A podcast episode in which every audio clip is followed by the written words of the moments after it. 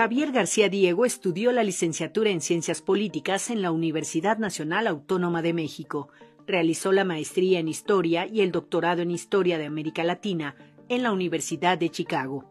A esto se suma el doctorado en Historia de México por el Colegio de México, institución en la que ha sido director del Centro de Estudios Históricos, presidente del colegio durante una década y profesor e investigador desde 1991.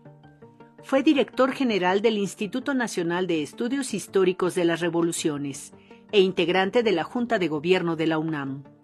Es investigador emérito nivel 3 del Sistema Nacional de Investigadores, miembro de la Academia Mexicana de la Historia, de la Academia Mexicana de la Lengua y de El Colegio Nacional. Autor de diversos artículos y de varios libros, entre ellos Así fue la Revolución Mexicana en ocho volúmenes rudos contracientíficos y la Universidad Nacional durante la Revolución Mexicana. Desde 2004 conduce el programa semanal de radio Conversaciones sobre Historia, a través del Instituto Mexicano de la Radio.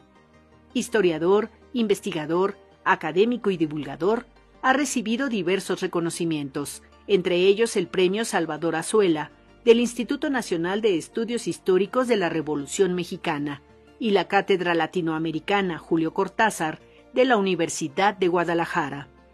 Es doctor honoris causa por las universidades Nacional de General San Martín, Argentina, y la Universidad Nacional de Atenas, Grecia. En el 2022, la UNAM le otorgó también el doctorado honoris causa. Pues aquí estamos con el doctor Javier García Diego. Bienvenido, estimado Javier. John, qué gusto. Mil gracias por la invitación. Un honor recibirte a ti. Felicidades por este doctorado honoris causa bien merecido. Eh, hace apenas este, unas semanas, al final de 2022, ¿cómo se sintió culminar esta carrera tan brillante? Bueno, primero que todo eso de bien merecido, solo en muy pocos casos se puede decir bien merecido. Aquí hay una mezcla de ciertos méritos, ciertos esfuerzos, y, mucha generosidad. ¿no? Eh, estoy encantado, es, bueno, pues es la UNAM, primero que todo, y ser, digamos, propuesto, ser votado en Consejo Universitario y además el elenco eh, con el que lo recibí, pues encantado. Eh, todavía no estoy muy convencido de que sea el fin de la carrera. ¿eh? No, voy a Culminación para Culminación, no, claro que no. De hecho, he seguido trabajando y de, todavía no termina el proceso del honoris causa porque es la propuesta ante el Consejo Universitario, la votación, la ceremonia y luego tienes que dar una conferencia. Eh, los extranjeros la dan inmediatamente para no viajar a México dos veces. A los mexicanos nos dan un cierto plazo pero yo ya puedo decir que será el 21 de febrero mm, en el CCH Oriente. Yo pedí que fuera Excelente. ante jóvenes y voy a hablarles de Ricardo Flores Magón. El plan era Flores Magón el año pasado, pero repito, por, por ser mexicano me dijeron, tú espérate, vamos a darle prioridad a los extranjeros el año próximo y bueno, será Flores Magón.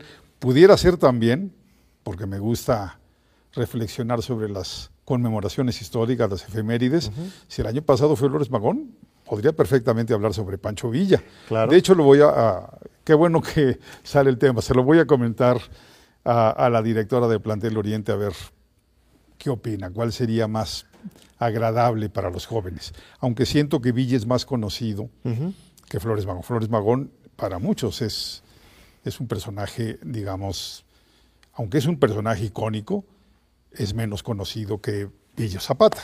Aunque más este, intelectual que digamos, ¿no? Más discutido en estos ámbitos universitarios. Ahí está ya uno de los puntos. Tiene, yo diría, tres eh, particularidades.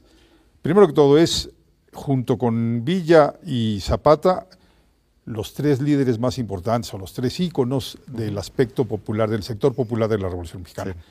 Si bien Flores Magón no era sector popular, es claramente un miembro de la clase media urbana, y como decías tú, más intelectual. Otra particularidad es que, eh, salvo los meses de 1911 que estuvo en Baja California, él no estuvo en México durante la Revolución Mexicana. En cambio, Villa y Zapata estuvieron desde un primer momento, Villa antes, noviembre, noviembre del 10, Zapata tal vez febrero, marzo del 11, se incorporan a la, revolución y estuvieron en ella hasta que murieron, respectivamente. Pero Flores, este, Flores Magón no. Pero ahí está la invitación, 21 de febrero en CCH Oriente, una gran conferencia sobre la revolución y sus líderes. así es. Y este, pues entremos directamente al tema. Tengo muchas cosas que preguntarte, pero ya, ya abriste boca con, con la revolución que es tu, tu mero mole ahora sí. Este, has dicho que tu personaje favorito es en realidad Carranza, no es este Villa o, este Flores Magón. No, no. Bueno, la palabra favorito me simpatizan todos como personajes históricos. Eh, al que me he dedicado más es a Carranza, ciertamente. Eh, me gustan los constructores, lo he dicho en todos los foros posibles pero siempre sostengo que el hubiera no se conjuga. Pero de no haber sido, que es una trampa, de no haber sido por Zapata y Villa, y estoy dejando a un lado a, Flores Magón, de no haber sido por Zapata y Villa y otros líderes, digamos, regionales con características similares, el movimiento de 1910 en México no hubiera podido ser llamado revolución. Claro. el que le da el carácter de revolución es la participación popular. Yo siempre le digo a mis alumnos de la Facultad de Derecho, me gusta también trabajar con los jóvenes más abiertos, menos maleados. El primer semestre, el segundo semestre de Facultad de Derecho, doy teoría de la Constitución. Leemos varias obras, la tuya, Gili este, y otros colegas, y además leemos los, este, el diario de los debates, ¿no? Para, de los artículos 327 y 123. Y siempre les digo, mira, en este constituyente no estuvieron presentes de Zapata ni Villa, ni ellos, fueron excluidos de la convocatoria, pero es. como si estuvieran apostados ahí en las gradas, apuntando a cada uno de los oradores.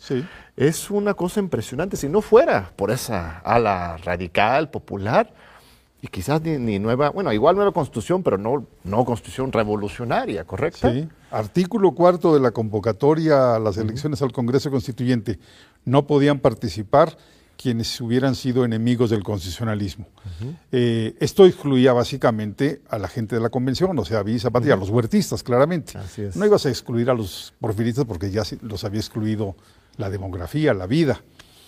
Eh, pero ciertamente están las ideas subyacentes o a veces ni tan subyacentes, abiertamente están las ideas, claro, de Flores Magón es el que está más presente. Hay varios de los diputados constituyentes que habían sido eh, militantes o simpatizantes de las ideas liberales de Flores Magón.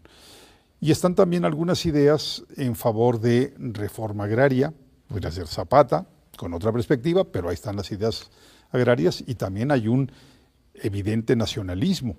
Y Villa representa, hay dos formas de nacionalismo para mí en esos años, en esos meses el nacionalismo gubernamental que representa Carranza resolviendo el problema de la punitiva y por otro lado el nacionalismo popular representado pues por Pancho Villa, por quien otro. Entonces todo, todo converge, todo es complejidad, todos fueron revolucionarios, todos participaron. Carranza en su discurso de apertura de esa sesión este, dice abiertamente que México no está listo para un sistema parlamentario ni para la democracia. O sea, el presidencialismo es la vía y, desde ahí este, se imprime un sello pues, autoritario al Estado postrevolucionario. Absolutamente. Por eso te decía, no es que me simpatice Carranza, es que es difícil que te simpatice Carranza. No, no, pero. era un hombre carismático. Pero eh, es un hombre que trae una beta autoritaria. Él se había formado en ese porfirismo popular que yo llamaría al reyismo. ¿no? Él es sobre todo un político reyista, de ahí transita al maderismo como tantos otros, y bueno, del maderismo crece para encabezar el constitucionalismo. Pero no, claro que no, él era un hombre autoritario, ciertamente, por eso se llamaba el primer jefe. Así es, y uno podría decir, bueno, aunque el determinismo histórico es siempre muy difícil, pero desde ahí pues hemos estado luchando con este tema de la democracia, ¿no? O sea, la, revolución nace con este estandarte democrático de Madero. De Madero. Eh, pero en la realidad los constructores, ¿no? los que ganan, los que logran articular, no eran particularmente democráticos en los hechos. No solo Carranza, sino Obregón, el mismo Lázaro Cárdenas, qué opinas.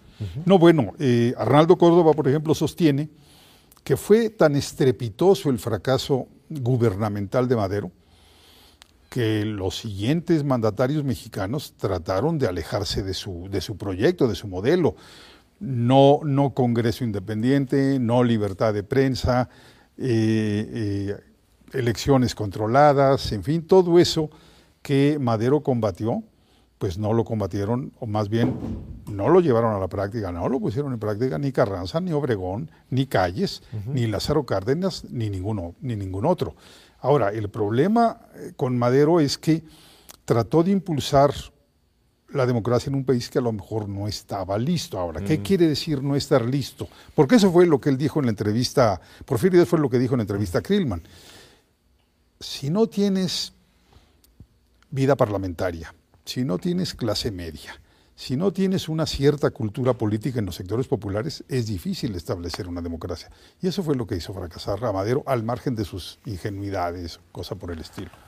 O quizás también por su alejamiento de esos sectores populares que si bien no eran clase media o no tenían práctica parlamentaria, sí tenían semillas democráticas. O sea, Felipe Ávila, nuestro colega, defiende mucho el carácter democrático de los zapatistas. ¿no? Ellos en la misma convención planteaban un, sistema parlamentario, las tradiciones indígenas, populares. O sea, la democracia puede venir de muchas formas. Y al alejarse de eso, en su elitismo, desaprovechó esa oportunidad de generar otra democracia. Sí, lo que pasa es que hay dos zapatismos, y esto lo he discutido con Felipe muchísimas veces.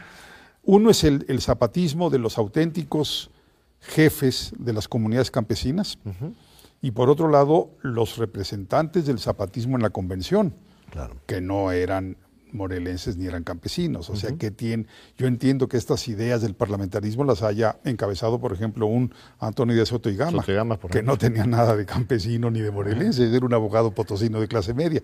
Entonces, John, lo que pasa es que es muy complejo todo esto. Eh, decías tú que no hubo representantes eh, de los sectores populares en el constituyente. Y es cierto, eh, ellos destruyeron el, antiguo régimen como soldados, ya sea Porfirio Díaz, ya sea Victoriano Huerta.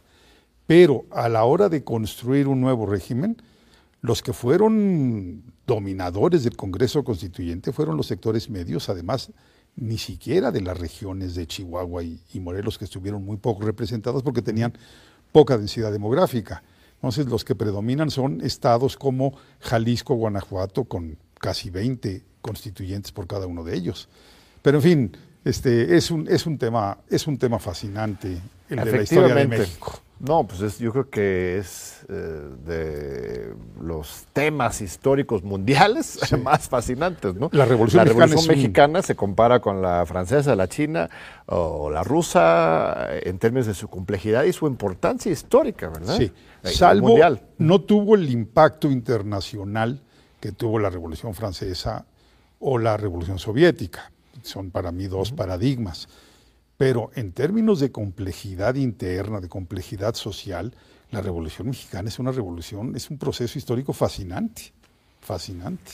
Y esa falta de pacto global, pues es por la naturaleza eh, de México como un país semiperiférico, si que es el término de Wallerstein, eh, pero podría haberlo sido y hasta pienso que hoy cuando estamos recuperando ejemplos históricos de revoluciones, ideologías, creo que la ideología y la praxis histórica de la Revolución Mexicana es hoy particularmente pertinente, porque plantea no me gusta la palabra, la tercera vía, ¿verdad? Porque ya lo ha hecho a perder Blair y Clinton, pero, pero es una cuestión sincrético, ¿no? Entre principios sociales, socialistas, liberales, libertarios, que quizás en el siglo XXI puede ser particularmente vigente o igual nada más soy un nostálgico.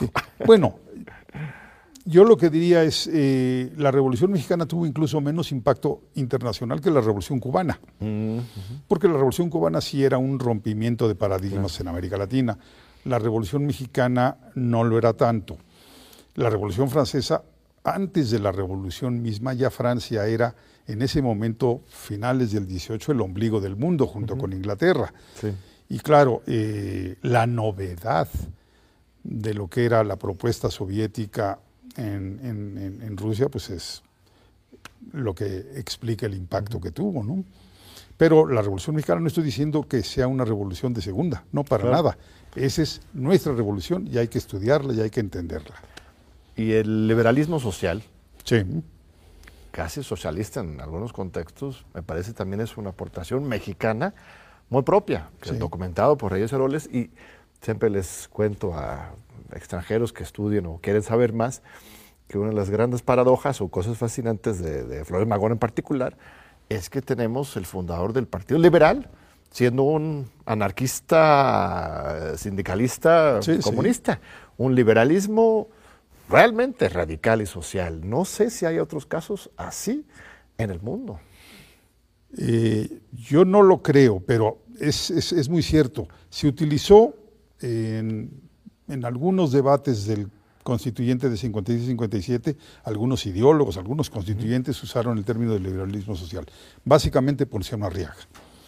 Y este concepto de liberalismo social es retomado de una u otra manera por Flores Magón. El maestro Blanquel, aquí en la UNAM, hablaba del liberalismo social de los magonistas, que luego tuvo otros derivados históricos ya a finales del siglo XX, pero creo que lo importante es la propuesta inicial. Y siempre me hago la pregunta, John, ¿qué hubiera pasado en México, a pesar de que sé que lo hubiera no se conjuga, con un gobierno que tuviera más inclinaciones liberales y más inclinaciones sociales? O sea, menos autoritario y una mayor responsabilidad, mayor sensibilidad social un gobierno postrevolucionario, después de Cárdenas o, en qué periodo estás o con el mismo Cárdenas. A Cárdenas no le faltó eh, sensibilidad social, pero sí tenía una idea de un aparato estatal muy grande, ¿no? Era en ese sentido no era liberal, era más bien un hombre estatista, que es lo que produce la Revolución Mexicana le apostaban en, todo caso a las organizaciones sociales, ¿no? De masas, ¿no? Crea este CTM, eh, el mismo Pemex y, el sindicato petrolero, el CTM, o sea, todo el gran sindicalismo, la organización corporativa del Estado nace con Cárdenas. Pero dices bien, corporativa, no independiente del gobierno del Estado, claro. vinculadísimo. Aunque hay algunas cosas que hizo y que dijo que hablan de que su intención no era eso, o sea, el corporativismo eh, como tal, como lo vimos después, en cuentas y 60, es una especie de perversión de lo que él intentaba hacer en términos de un sindicalismo realmente social, una organización popular desde abajo, el partido de la Revolución Mexicana, es muy diferente lo que termina siendo con el PRI, o sea, si a partir de Cárdenas también había una ruta social democrática. Absolutamente, absolutamente pero sí requería la concepción de él. Él viene, del, es producto de la Revolución Mexicana y es producto sobre todo, estuvo muchos años muy cerca de calles, hasta que rompieron. Entonces, eh, Cárdenas y Calles antes consideraban que el, Estado, el gobierno, era el instrumento mayor del cambio y que requería tener fuerza para responder a empresarios, a presiones internacionales. Se necesitaba esa alianza sectores populares gobierno que representó perfectamente CTM, CNC, con personajes históricos fascinantes que hoy han pasado, no diría que al olvido, Lombardo Toledano, por ejemplo, no, no, no ha pasado al olvido, pero sí requerimos replantear y reconsiderar esa historia de esos años. Muy bien, vamos a ir a una breve pausa y regresamos ahorita para continuar este fascinante diálogo, conversación con el gran historiador Javier García Diego. No se vayan. Aquí seguimos con el doctor García Diego. Gracias, gracias, estimado Javier, por esta, este rico diálogo. Eh, bueno, hablamos de las complejidades de la Revolución Mexicana. Eh, cada transformación tiene estas contradicciones y procesos. Este, ahora ya se ha vuelto de moda, bueno, un discurso político, eso de las cuatro transformaciones. Eh, este, primero te pregunto, ¿es correcto referirnos como este momento histórico a una cuarta transformación. ¿Estás de acuerdo con ese nombre? A ver, yo, te contestaría como historiador, no puedo contestar de otra manera. Claro. Y el término cuarta transformación, desde un punto de vista histórico, tiene, digamos, ciertas debilidades. Y en términos políticos implica un, enorme peligro, por lo siguiente, sirve, sirvió muy bien como campaña electoral, porque motivó muchas esperanzas, eh, optimismo, en fin, eso era lo que se veía eh, a lo largo del 18. Pero a la hora que concluye el sexenio, se le va a juzgar a partir de que había ofrecido una cuarta transformación. Si las transformaciones, o sea, si ofreces demasiado, si prometes mucho, eh, digamos que el juicio histórico va a ser a partir de eso. Y, yo creo la historia nos enseña que en seis años se pueden hacer pocas cosas, que las transformaciones son muy complicadas. Ahora, volviendo ya a una perspectiva de historiador, yo diría, perfecto, ¿por qué, por qué esas tres transformaciones y no otras? Para mí la transformación más importante que ha tenido la historia de este país es el momento de la conquista. Ah, o sea, no somos ni los descendientes de los, de los pueblos originarios, ni tampoco somos los descendientes de los conquistadores. Somos una transformación, una novedad, producto de un proceso en donde hubo violencia y destrucción, eso no se puede negar.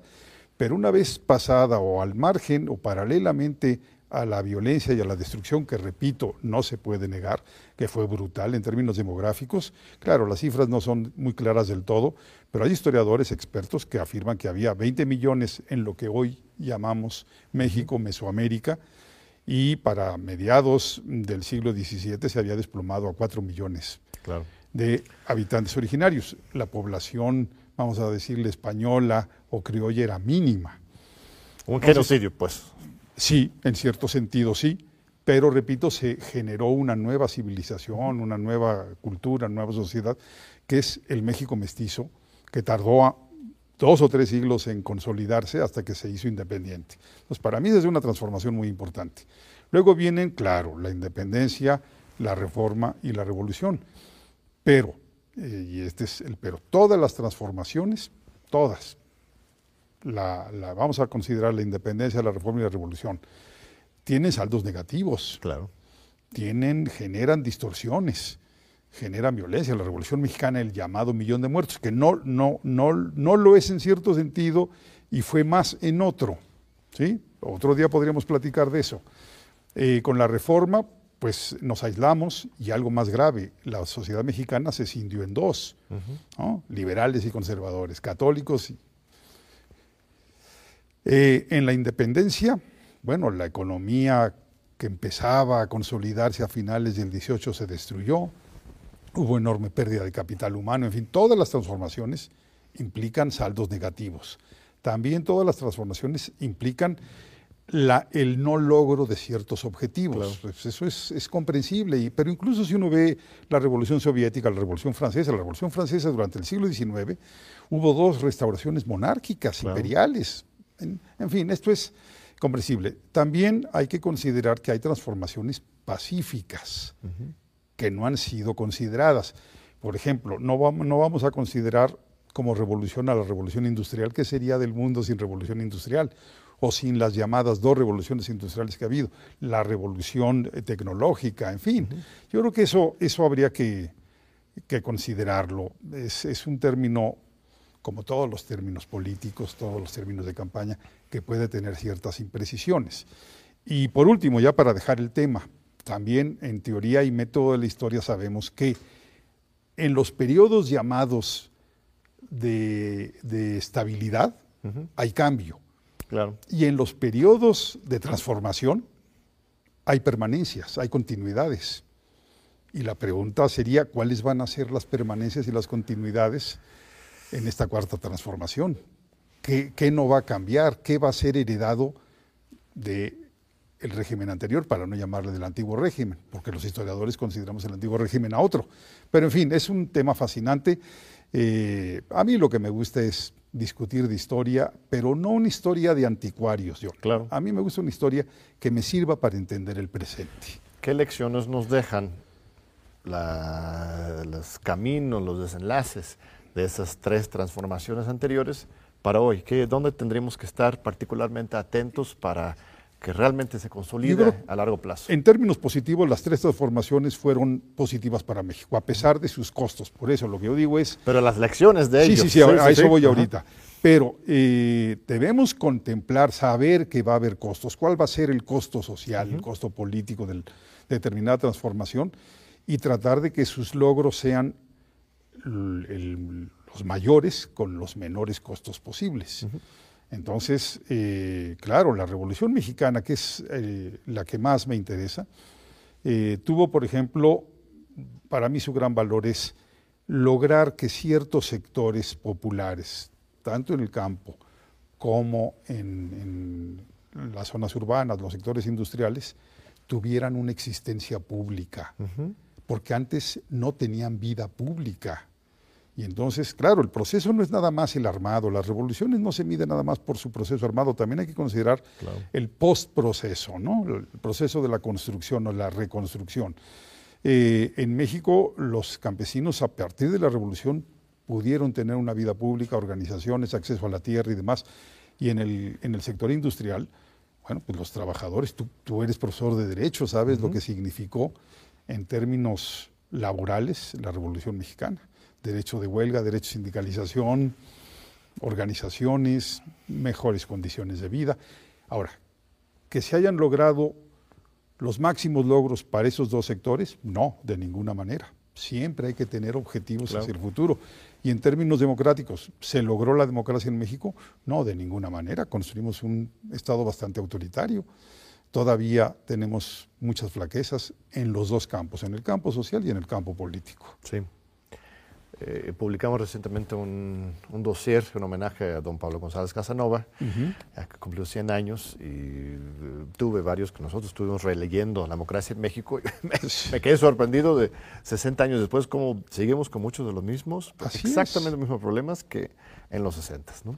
Por cierto, don Pablo, ya seguramente salió ahora que lo estudiaron, originariamente el historiador. Claro.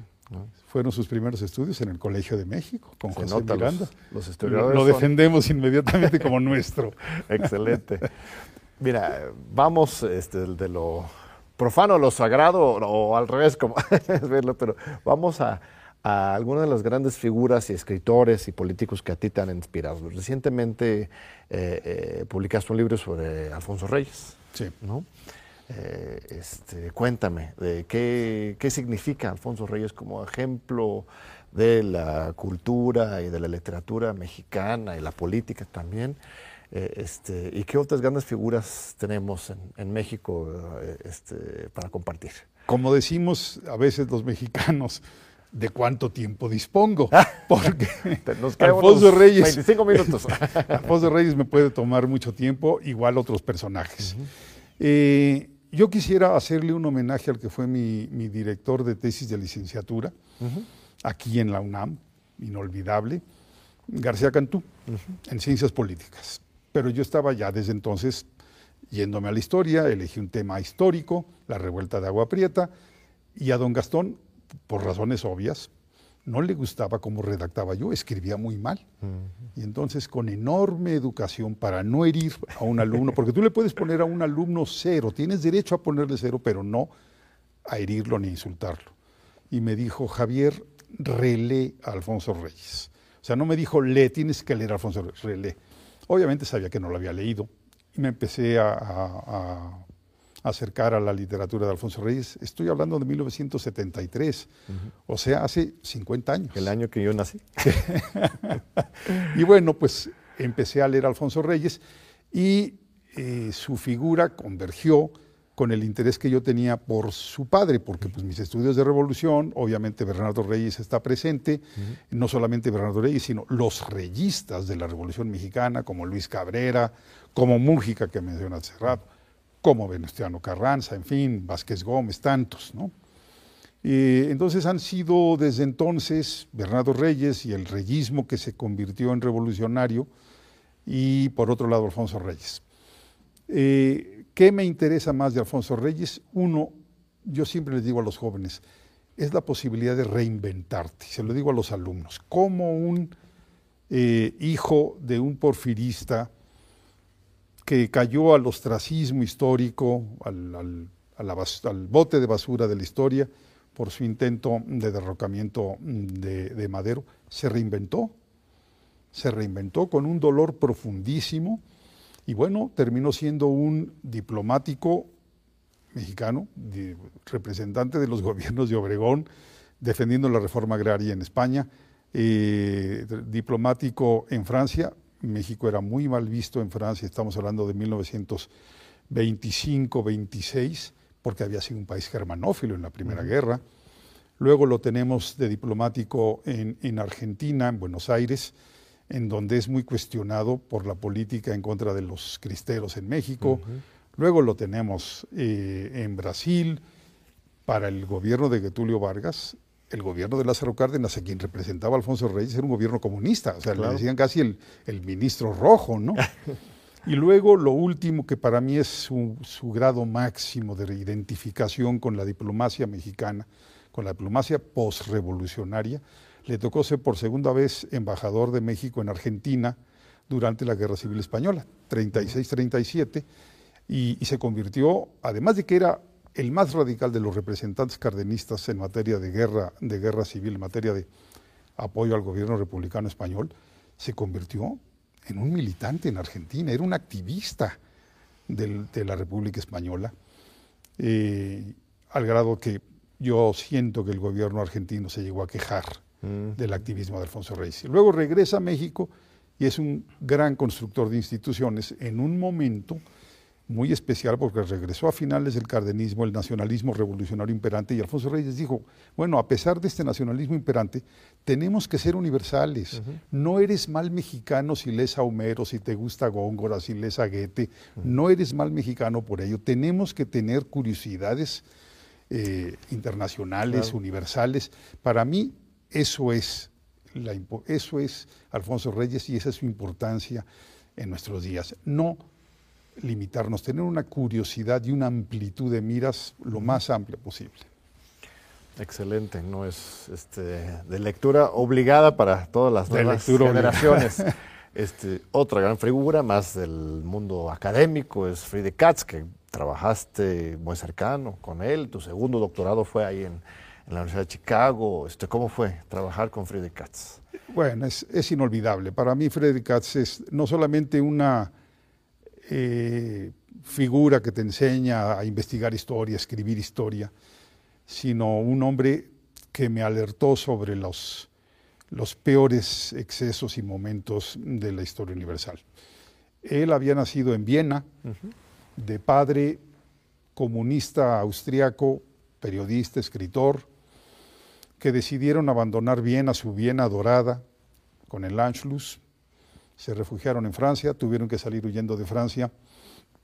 Cuando eh, la invaden los nazis, el gobierno de Vichy, se trasladan a Nueva York, en Nueva York únicamente le dan visa por un año, y luego se enteran de que México estaba dando visas a estos personajes de ascendencia judía que tenían pues, peligro de perder la vida, porque la amenaza de Estados Unidos era regresarlos a Europa.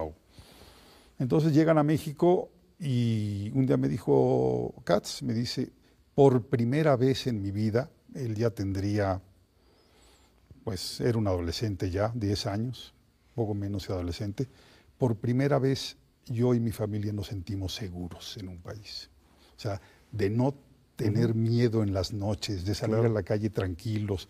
Entonces se enamoró de México, creció aquí, aquí fue a la escuela, al liceo francés, luego aquí estuvo en la ENA, y finalmente, eh, después de la Segunda Guerra Mundial, volvió a Viena. No le gustó esa sociedad conservadora. Todavía había muchos remanentes antisemitas. Y entonces se fue a Berlín, a la Berlín comunista. Ahí estuvo hasta cerca del 68, 69. De hecho, él estuvo aquí en el 68, en el movimiento estudiantil, porque había sido invitado de profesor visitante. Pero alguien le dijo con mucho, con gran sabiduría, mire, usted es eh, extranjero, militante comunista, no conviene que sea detenido por la policía durante estos meses en México, entonces eh, se cuidó, luego se fue a Austin y luego se fue a Chicago, y en Chicago ya eh, yo llegué a estudiar con él, lo conocí aquí en los archivos en México, él me dijo, véngase a Chicago, y fue una experiencia inolvidable. Tú sabes lo que es la Universidad de Chicago, una gran universidad. Y, bueno, al regresar, yo, yo iba de la UNAM, de una u otra manera, de un doctorado del Colegio de México. Regresé, regresé a la UNAM un tiempo, allí al, archivo histórico de la UNAM, al CESU, y luego finalmente me fui al Colegio 91. Pero para mí la enseñanza de Katz es, inolvidable, repito, en términos humanos y en términos académicos, pero sobre todo un, principio básico de él, o dos, y por si nos están viendo algunos estudiantes de historia, se los digo, eh, el método comparativo. El método comparativo y luego todo, todo conflicto, vamos a pensar en, Pancho Villa, que es un personaje, bueno, el personaje principal de Friedrich Katz.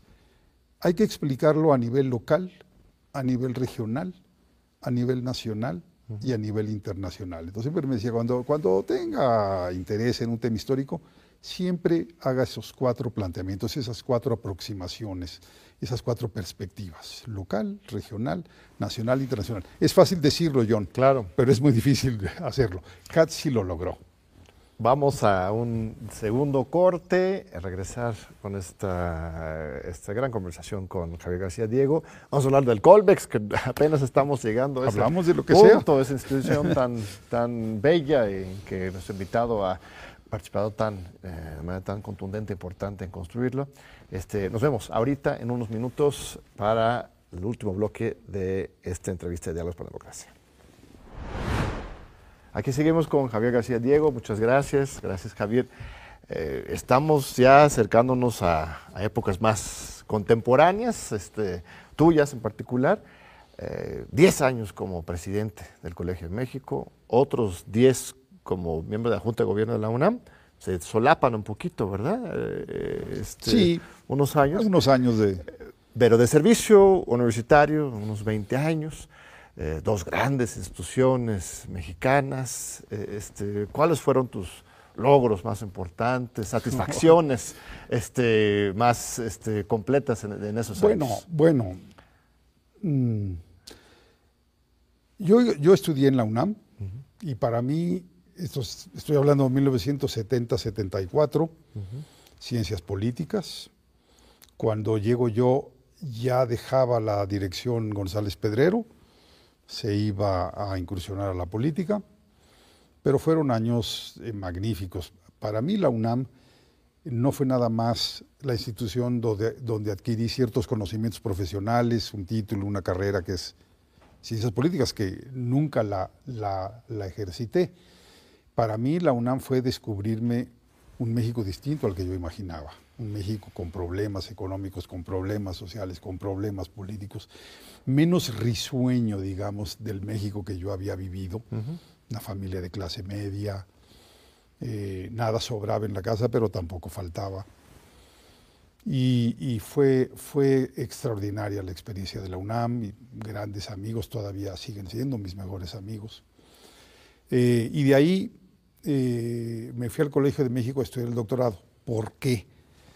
Porque tuvimos un profesor en la UNAM, Gastón Garza Cantú, que me dirigió la tesis, eh, que nos metió la vocación por la historia.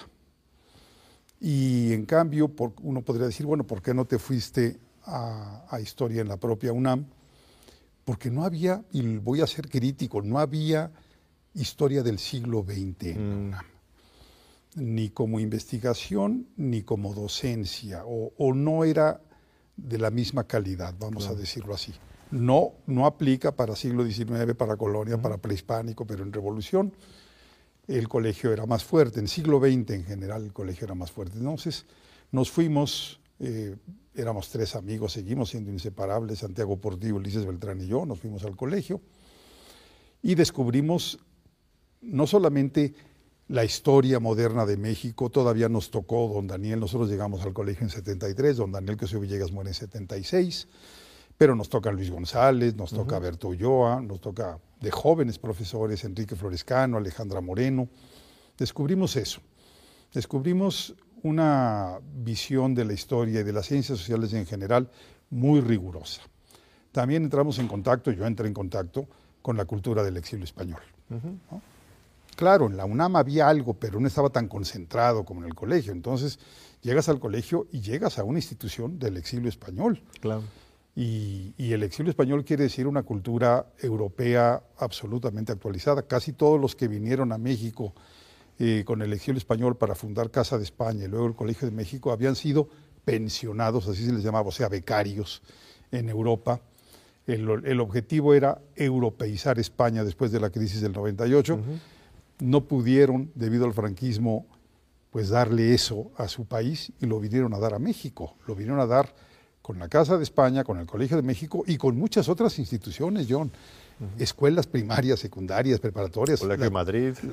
precisamente estaba pensando en eso. La transformación del Fondo de Cultura Económica con los traductores del exilio. En fin. Y un pensamiento crítico siempre. Un pensamiento absolutamente crítico, republicano, para decirlo rápido. Eh, entonces esa fue una experiencia inolvidable. Termino ahí el doctorado, pero todavía me sentía yo muy joven y vino la oportunidad que ya platicábamos, conocí a Katz aquí en el Archivo General, me invitó a, Chicago y me fui a hacer un segundo doctorado. Eh, me recibo primero del del colegio, pero vamos, eso ya es, asuntos personales. Y, y, al regresar a México, después de esa, yo diría, una formación universitaria incomparable.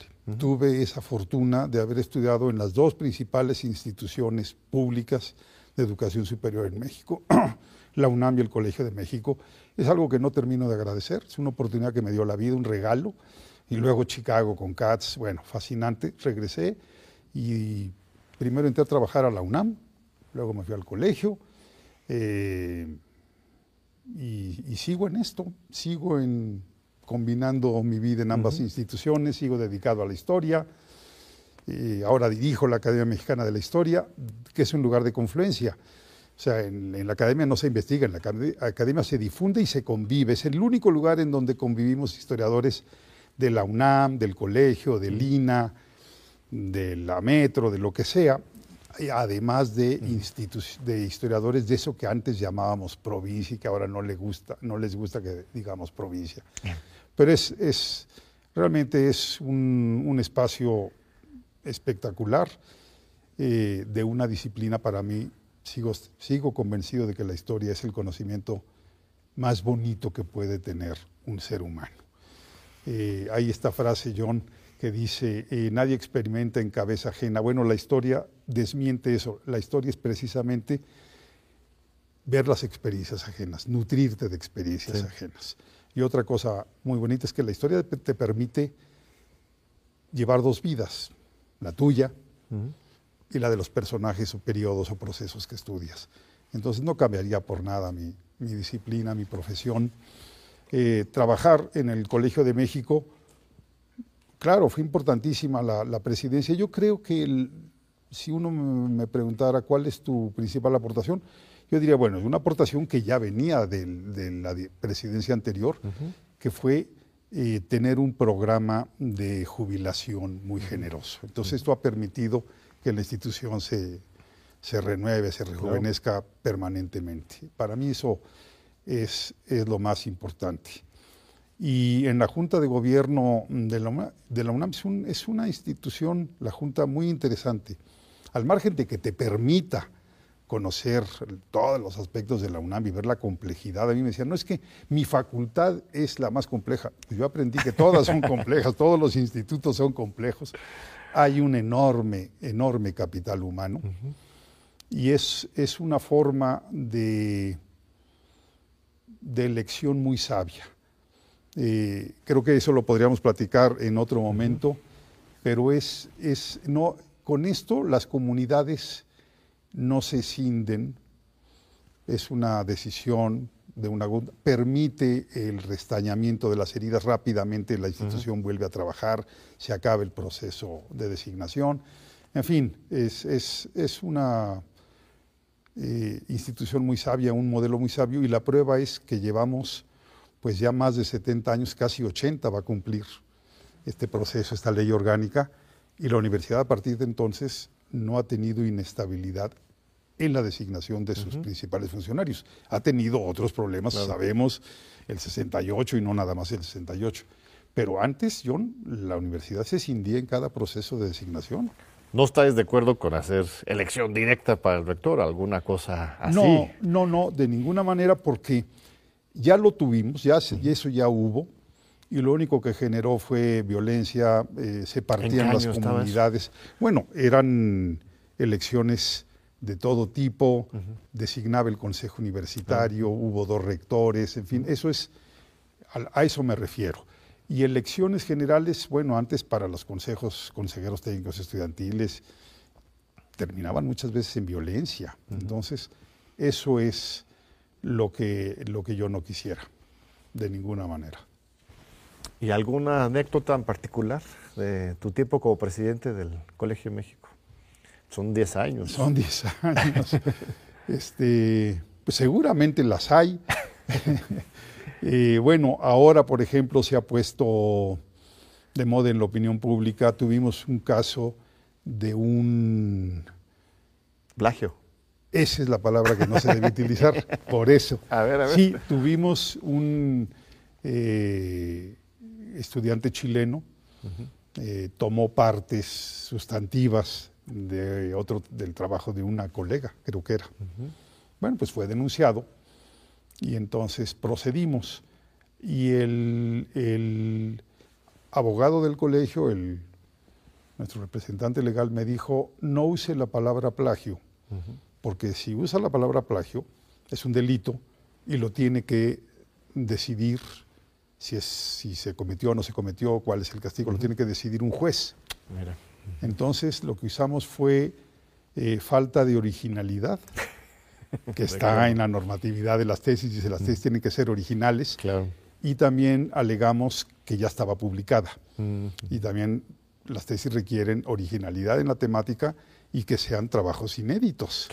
Y entonces en el dictamen dice no hay originalidad, eh, no es inédito el trabajo y para colmo fue publicado por otro autor.